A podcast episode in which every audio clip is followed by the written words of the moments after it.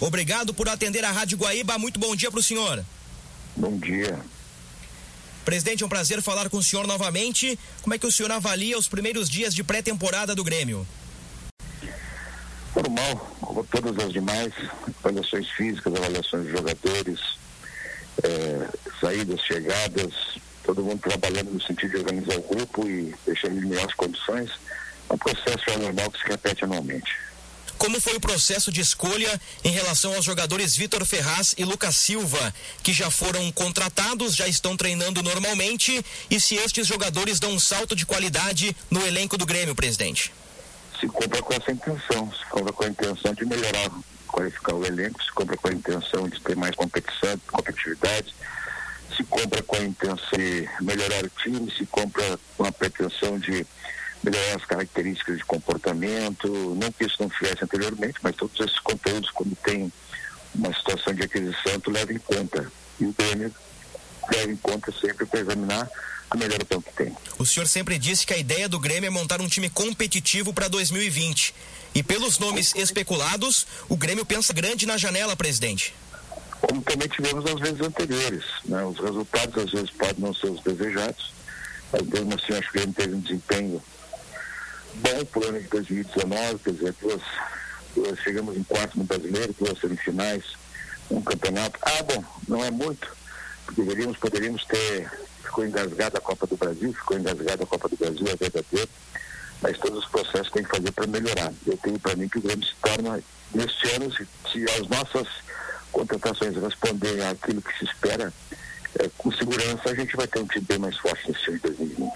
O Grêmio projeta um time forte, busca nomes muito interessantes no mercado, mas o Flamengo também vem contratando em alto nível, né, presidente? Gustavo Henrique dos Santos, Pedro Rocha, que estava no Cruzeiro, Michael do Goiás e, segundo a imprensa carioca, o Thiago Maia do Lille, ex-jogador do Santos, com passagens também pela seleção brasileira, deve desembarcar no Rio de Janeiro ao final da semana. O quão difícil é competir no mercado com o Flamengo? Olha, é, esse debate está ficando chato, porque o que, que, a gente vai debater sobre isso? Eles compraram a expectativa exatamente igual à nossa. Né? Eles têm perspectiva de, de recursos para fazer aquisições em número maior e talvez em tese até melhores, ótimo. Mas o futebol, nem todos os fatores são os fatores das compras. Né? Quando se compra, se, se quer evidentemente pelo melhor. Mas muitas vezes tem outras influências, né? Tem outras influências sorte para o Flamengo, mas os nossos parâmetros, os nossos parâmetros também são de clubes vitoriosos. O Grêmio recentemente foi campeão. Foi 17 campeão, foi 16 campeão. E o que nós temos que retomar é exatamente aquele contexto de 2016, 2015, 2017, porque nós temos o aproveitamento das bases. A nossa culpa é diferente das demais. É, o Flamengo tem vendido jogadores novos para fazer caixa.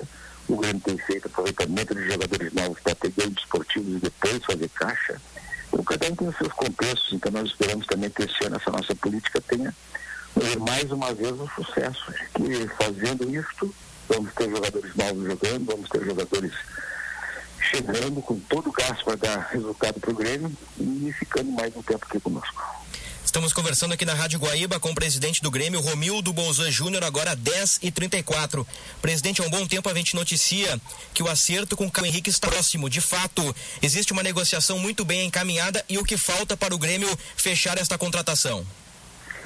Não, a, a pauta, a pauta quem deu foi o presidente do, do Fluminense, o Mário Pittencourt. E, e o Grêmio observou com segurança essa situação dele para se resolver com o Fluminense. E depois eh, disso efetivamente eh, esgotado lá, praticamente encaminhou essa situação, mas ainda faltam detalhes documentais, faltam essas situações que tem que vir assinado e depois de assinado, se tiver tudo certo, se tiver tudo ok, como combinado, vai andar. Mas eu só te digo que várias informações a respeito desse jogador que não, não tem nenhuma procedência. O Grêmio sim está interessado e trabalha fortemente a contratação desse jogador. Uhum. O Grêmio teria a preferência de compra do Caio Henrique ao final do período de empréstimo, presidente? Isso é natural do contrato, né? Isso é natural uhum. do contrato dessa natureza. Isso é, isso é automático. Sempre vai ter o direito de preferência com prazo prefixado. O Atlético de Madrid receberá algum tipo de preferência numa negociação futura de um jogador? Não, não, isso não, isso não está, isso não está escrito. E nem também foi negociado e nem será objeto do contrato. Mas publicaram assim, né? Saíram de lá, uhum. fizeram toda, toda a história a partir da, da, da entrevista. Talvez o presidente do, do Fluminense tenha uma informação que nós não temos, mas essa, esse tipo de negociação nós não temos absolutamente nenhuma com o Atlético de Madrid. Perfeito. É importante esclarecer esta situação, até porque na Espanha os jornais noticiam o interesse do Atlético de Madrid no Everton. Houve algum tipo de contato pelo Cebolinha, presidente, do Atlético de Madrid? Também não. Também não houve. Uhum. E a contratação do Caio Henrique com opção de compra, ela é interessante até porque o Caio Henrique, até pela notícia que li há pouco, deve ser titular da seleção pré-olímpica, assim como o Matheus Henrique. A importância de ter jogadores numa seleção pré-olímpica até para a valorização do atleta e do clube, presidente. Olha, o Grêmio tem três jogadores é, originários, que são o Felipe Metelaro, o, o PP e o Matheus Henrique o Perá, se caso realize efetivamente negócio com, com o Caio Henrique. Quatro. Ou seja, nenhum clube talvez tenha tantos jogadores na seleção pré-olímpica como o Grêmio. Isso reflete a, a, a, quanto está jovem o elenco do Grêmio, quanto está mesclado, jogadores mais experientes, jogadores menos experientes, jogadores de meia idade. Mas o que importa é que existe exatamente essa mescla é, que vai ter reflexos técnicos e físicos e também jogadores de qualidade. Então acho que essa, esse é um detalhe é, é, é orgulhoso para o Grêmio. É muito orgulhoso para o Grêmio ter três jogadores egressos e mais um agora que, se por acaso acontecer a negociação, isso fica, dá um reforço bastante, um conteúdo bastante jovem para o plantel, mas principalmente muito técnico também. Uhum. Eu perguntei do Everton em relação ao Atlético de Madrid. Houve contato em relação a outros jogadores ou ao próprio Everton nesta janela, presidente? Para mim não chegou absolutamente nada. Ninguém conversou comigo sobre qualquer situação com o Everton. Uhum. O Grêmio pretende realizar uma venda nos próximos meses? Olha, o Grêmio já vendeu, o Grêmio já vendeu o Guilherme, vendeu, vendeu o, o Tony Anderson, né? o Grêmio se desfez de jogadores, é, já fez uma série de situações talvez a gente tenha que tido, talvez saiam mais alguns jogadores, mas é, também cheguem outros. Neste momento é imprevisível tu dizer se vai vender jogadores, porque as janelas ainda têm um prazo para acontecer. Uhum. E se vierem propostas excessivamente importantes, claro que o Grêmio vai realizar. Se vierem propostas que não contemplem, o Grêmio também está seguro para andar mais um tempo sem necessidade de vender. Perfeito. Estamos conversando aqui na Rádio Guaíba com o presidente do Grêmio, Romildo Bolzan Júnior. Presidente, desde dezembro do ano passado, o Grêmio procura goleiro isso foi um debate que se estabeleceu no início do ano de 2020 com a representação do elenco e se o Grêmio negocia com o goleiro Vanderlei dos Santos? O Grêmio está atrás de um goleiro, sim. O Grêmio trabalha essa ideia. O Grêmio gostaria de ter mais um goleiro no elenco e trabalha fortemente para ter isso. O Vanderlei é um dos nomes que nós estamos trabalhando, sim porém não temos confirmação do negócio ainda. O negócio depende de muitas partes, porque o Vanderlei com, concorre nos direitos econômicos do Vanderlei vários, vários, várias partes, uhum. e essas partes todas têm que serem ajustadas. E estamos tentando ver se é possível fazer isso. Mas também temos negociações com outros goleiros, que também depende de detalhes, e, mas eh, se o Vanderlei fechar na frente, efetivamente será o goleiro escolhido. Tem aquela velha frase, né? A tenteada é livre. O senhor poderia dizer pra gente quais são os outros goleiros que o Grêmio negocia? Continue tentando, não tem problema nenhum. Agora, presidente, algumas informações que, que surgiram nas últimas horas e, e, até por vezes as informações confirmam, outras não confirmam, mas a questão é que muita coisa é noticiada e eu quero esclarecer com o senhor. O Grêmio tem um acordo com a Fiorentina pelo Pedro e o Grêmio não. precisaria acertar com o jogador? Não, não, não, não, O Grêmio não tem nenhuma situação concreta com a Fiorentina. O Grêmio não tem nenhuma situação que possa ser objeto de exame. O Grêmio não tem conversas com a Fiorentina. É, e, sinceramente, me deixa muito surpreso a, a insistência desse noticiário, inclusive vindo de lá, com tantas informações, com tantos números né, tendo na cabeça, com tantas situações que sim, é surpreendente. Eu chego a imaginar que deve ter alguém muito interessado ou algumas situações de muito interesse que não fazem parte das negociações que o Grêmio realiza e porque não realiza. Então, se o Grêmio não trabalha esse assunto, é surpreendente que saia de informações, principalmente vindo de lá e reproduzidas aqui, porque não tem mínimo conteúdo, mínimo sentido. O que, que eu posso dizer sobre isso? O Grêmio não tem negociação aberta com esse jogador. O Grêmio não vai fazer absolutamente nada que possa lhe comprometer do ponto de vista financeiro. Nesse momento, e não sei se terá para o futuro, nós não temos as mínimas condições de fazer aquisição de jogador.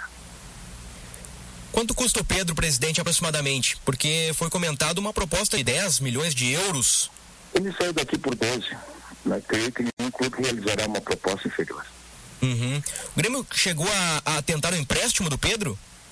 Não, isso não foi hoje nunca discussão. E esta é uma parte que nunca foi objeto de discussão. Só foi o que surgiu até o presente momento, embora são situações assim feitas por seus representantes, foi exclusivamente de venda. E aí nós não nem sequer estamos preocupados em avançar o negócio, porque ela é uma situação impossível para nós. Uhum.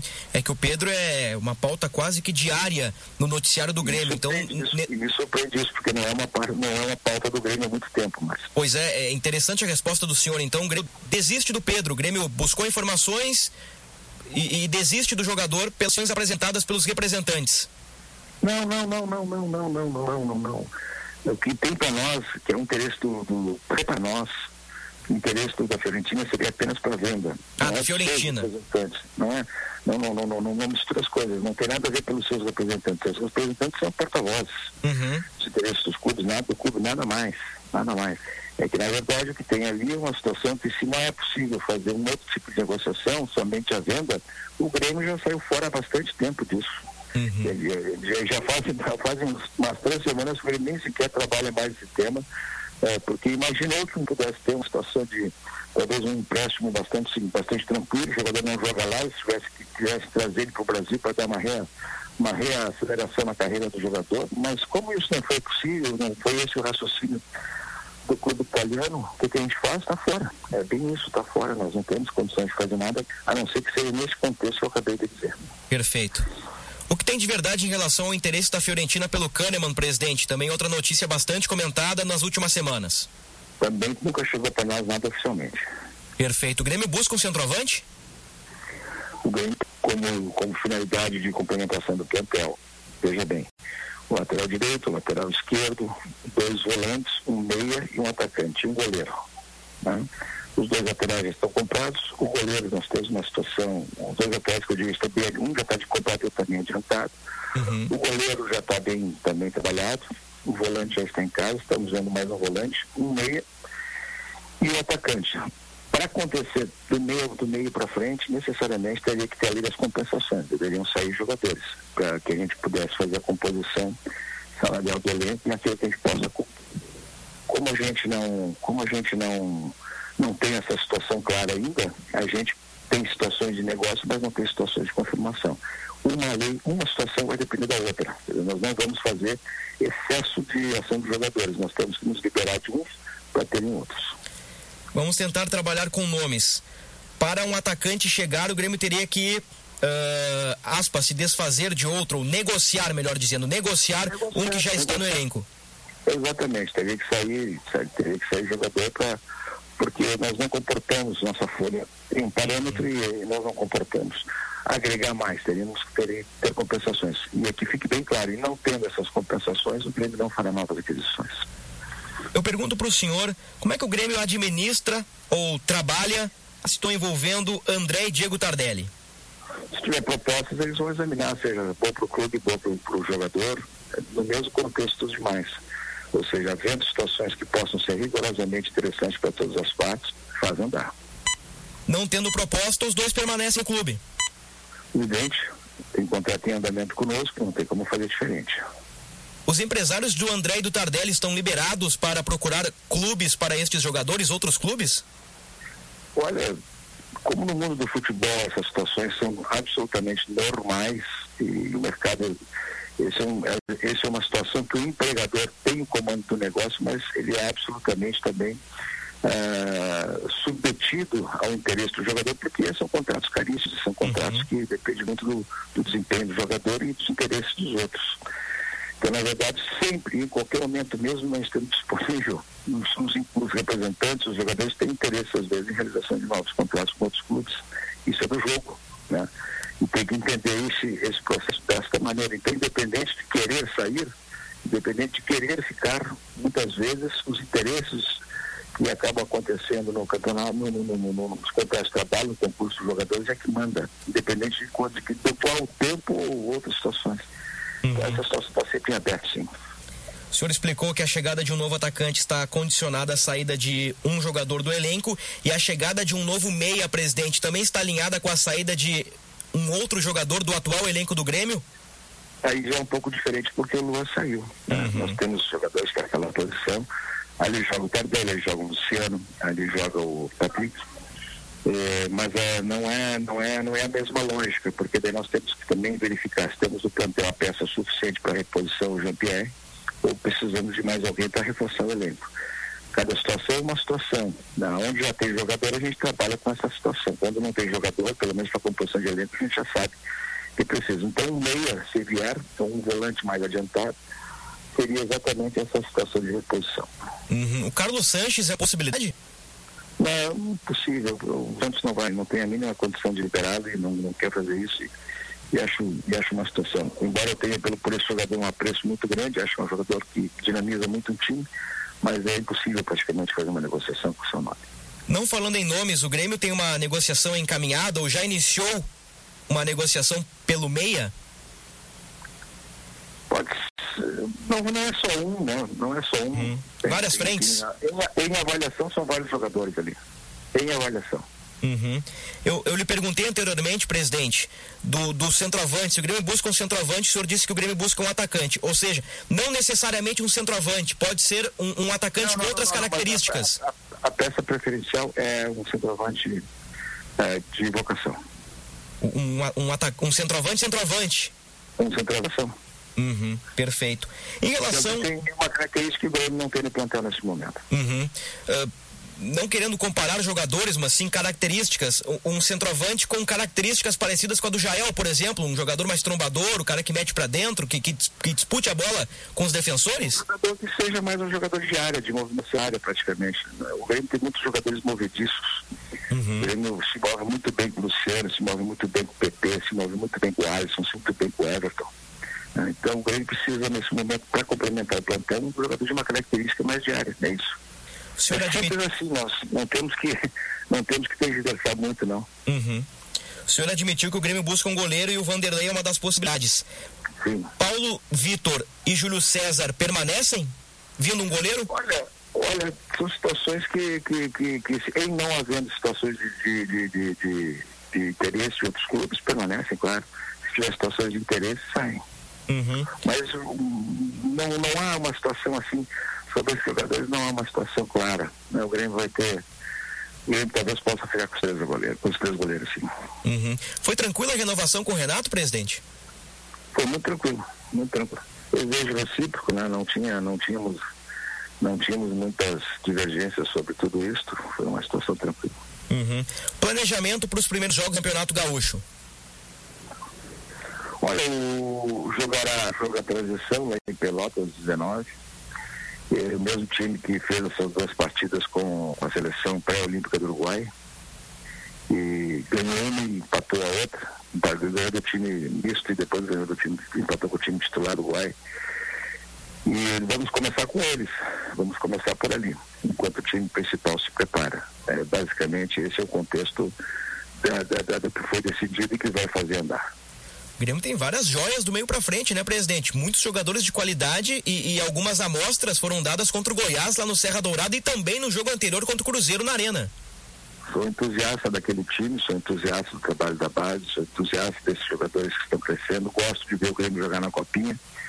É, o Grêmio tem por cultura esta formação, mas que fique claro, muito antes da cultura da formação, tem que dar a oportunidade a esses garotos também, como, como vai acontecer agora no início do campeonato o grupo de transição do Grêmio é, revela muitos jogadores. Quando o senhor assumiu como presidente do clube, quais foram as principais mudanças que, que o senhor fez nas categorias de base que, que desde então o Grêmio começou a produzir, a produzir, a produzir muitos jogadores de qualidade, principalmente do meio para frente? Nesse tipo de situação, tu tem que ter as pessoas certas para fazer desempenho e desenvolvimento de um projeto. Né? Nós, naquele momento, tinha o Júnior Chávari, que era um, eu ele um grande diagnosticador de jogadores, um grande organizador de, de plantel, um grande avaliador. E depois o Júnior saiu, veio o, ficou o Francisco, que estava até conosco até hoje. E eu dou, para, eu dou esse crédito muito, e praticamente quase todo o crédito à equipe do Francisco. a equipe do Francesco, as suas, as suas, as suas decisões, as suas comissões técnicas, a sua capacidade de avaliação, a sua forma de atuação, como ele leva do ponto de vista interno todas essas situações.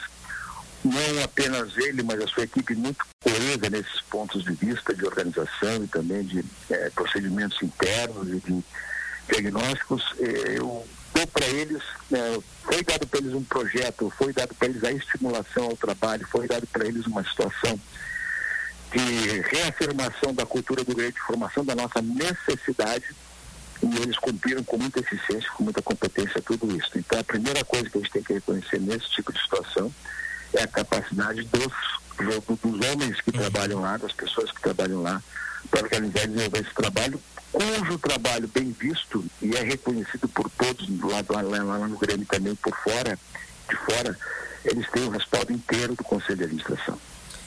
Quando o senhor pretende anunciar o novo vice-presidente de futebol? Agora, durante o mês de janeiro, vamos ver se a gente trabalha essa, essa situação aí. Mas o Grêmio terá sim um vice-presidente político. Uhum. O senhor tem algumas ideias em mente, alguns nomes, presidente? É, tem algumas situações, como no ambiente dessa natureza não, não vai ter nomes sugeridos, né? Uhum. É um ambiente bastante, bastante democrático, bastante aberto. Surgem vários nomes, sim. O... Como, é que, como é que estão as finanças do Grêmio, presidente? Um assunto sempre importante abordar. O Grêmio terminou o ano de 2019 superavitário mais uma vez, a quarta vez consecutiva, 16, 17, 18 e 19. Tivemos um superávit que deverá ficar na faixa de 30 milhões de reais na realização orçamentária. Ainda fecham os números, mas não vai ser muito diferente, ou um pouco mais ou um pouco menos nessa faixa aí ele mantém, vai procurar manter sempre essa situação de equilíbrio do fluxo e nossos números são muito parecidos com os números do início do ano passado. Tivemos uma posição melhor, mas a ausência é, de um campeonato mais importante, como por exemplo a Copa do Brasil, o jogar uma final de Copa do Brasil, não nos deu um susto, né, na verdade a gente tinha. Mas equilibrou essa situação e terminamos superavitários do ano. Uhum. Em fazendo isso, o Grêmio consegue, vamos dizer assim, pela quarta vez consecutiva, ser superavitário e consegue manter uma situação de fluxo de caixa é, estabilizado, estabilizado, mas sempre com muito cuidado, sempre com muito zelo.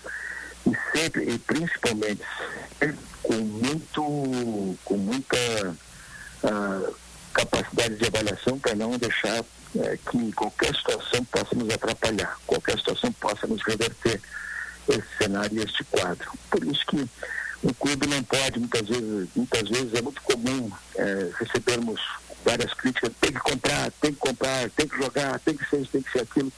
Esses mesmos que fazem esse tipo de crítica, torcedores de maneira geral, às vezes vem das próprias mídias, da própria imprensa, são aqueles primeiros que, que fazem as críticas quando o clube também entra em derrocada por falta de competência, por isso, por aquilo e tal. Então, essas coisas, quem tem um, domínio do processo interno, que somos todos nós lá no Grêmio, que fazemos o Conselho de Administração, gestores, o gente geral, todo mundo que trabalha esse assunto, tem a exata consciência que nós não podemos fugir da linha do comportamento uh, de manter sempre uma certa, uma certa autoridade nos controles dos gastos e melhorar sempre o perfil da receita. Acontecendo isso, como é acontecendo, o Grêmio consegue passar mais um ano seguro, creio eu que seria, uma, seria um sobressalto. Uhum. Compra da Arena, presidente, o que, que, o senhor pode falar sobre isso? Alguma novidade? Não, essa novidade era que nós tínhamos uma, uma situação que, que tinha uma, uma, certa, uma certa consequência para ser finalizada até 31 de dezembro. É, nos foi, não foi possível vencer todos os processos, mas foi nos garantido que o negócio, independente de passar o ano ou não, pelos efeitos que teria de vantagens, é, será mantido será mantido eh, a negociação como ela vinha. Então faltam poucas coisas, faltam poucas coisas que, que, que possam ser. Mas as poucas coisas envolvem muita gente. Uhum. Né? Tem que ser um processo de decisão de muita gente. E neste caso, e nesta situação, e nessas condições, a gente tem que ter a influência de cada, cada vez mais, e o Grêmio é um agente, vamos dizer assim, dinamizador dessas relações. O Grêmio procura sempre harmonizar as relações com o Ministério Público, a Prefeitura, com os bancos, com todos aqueles que vão fazer parte da assinatura final desse processo. E construindo para que no menor espaço de tempo possível a gente possa anunciar a compra da operação de Estado antecipada.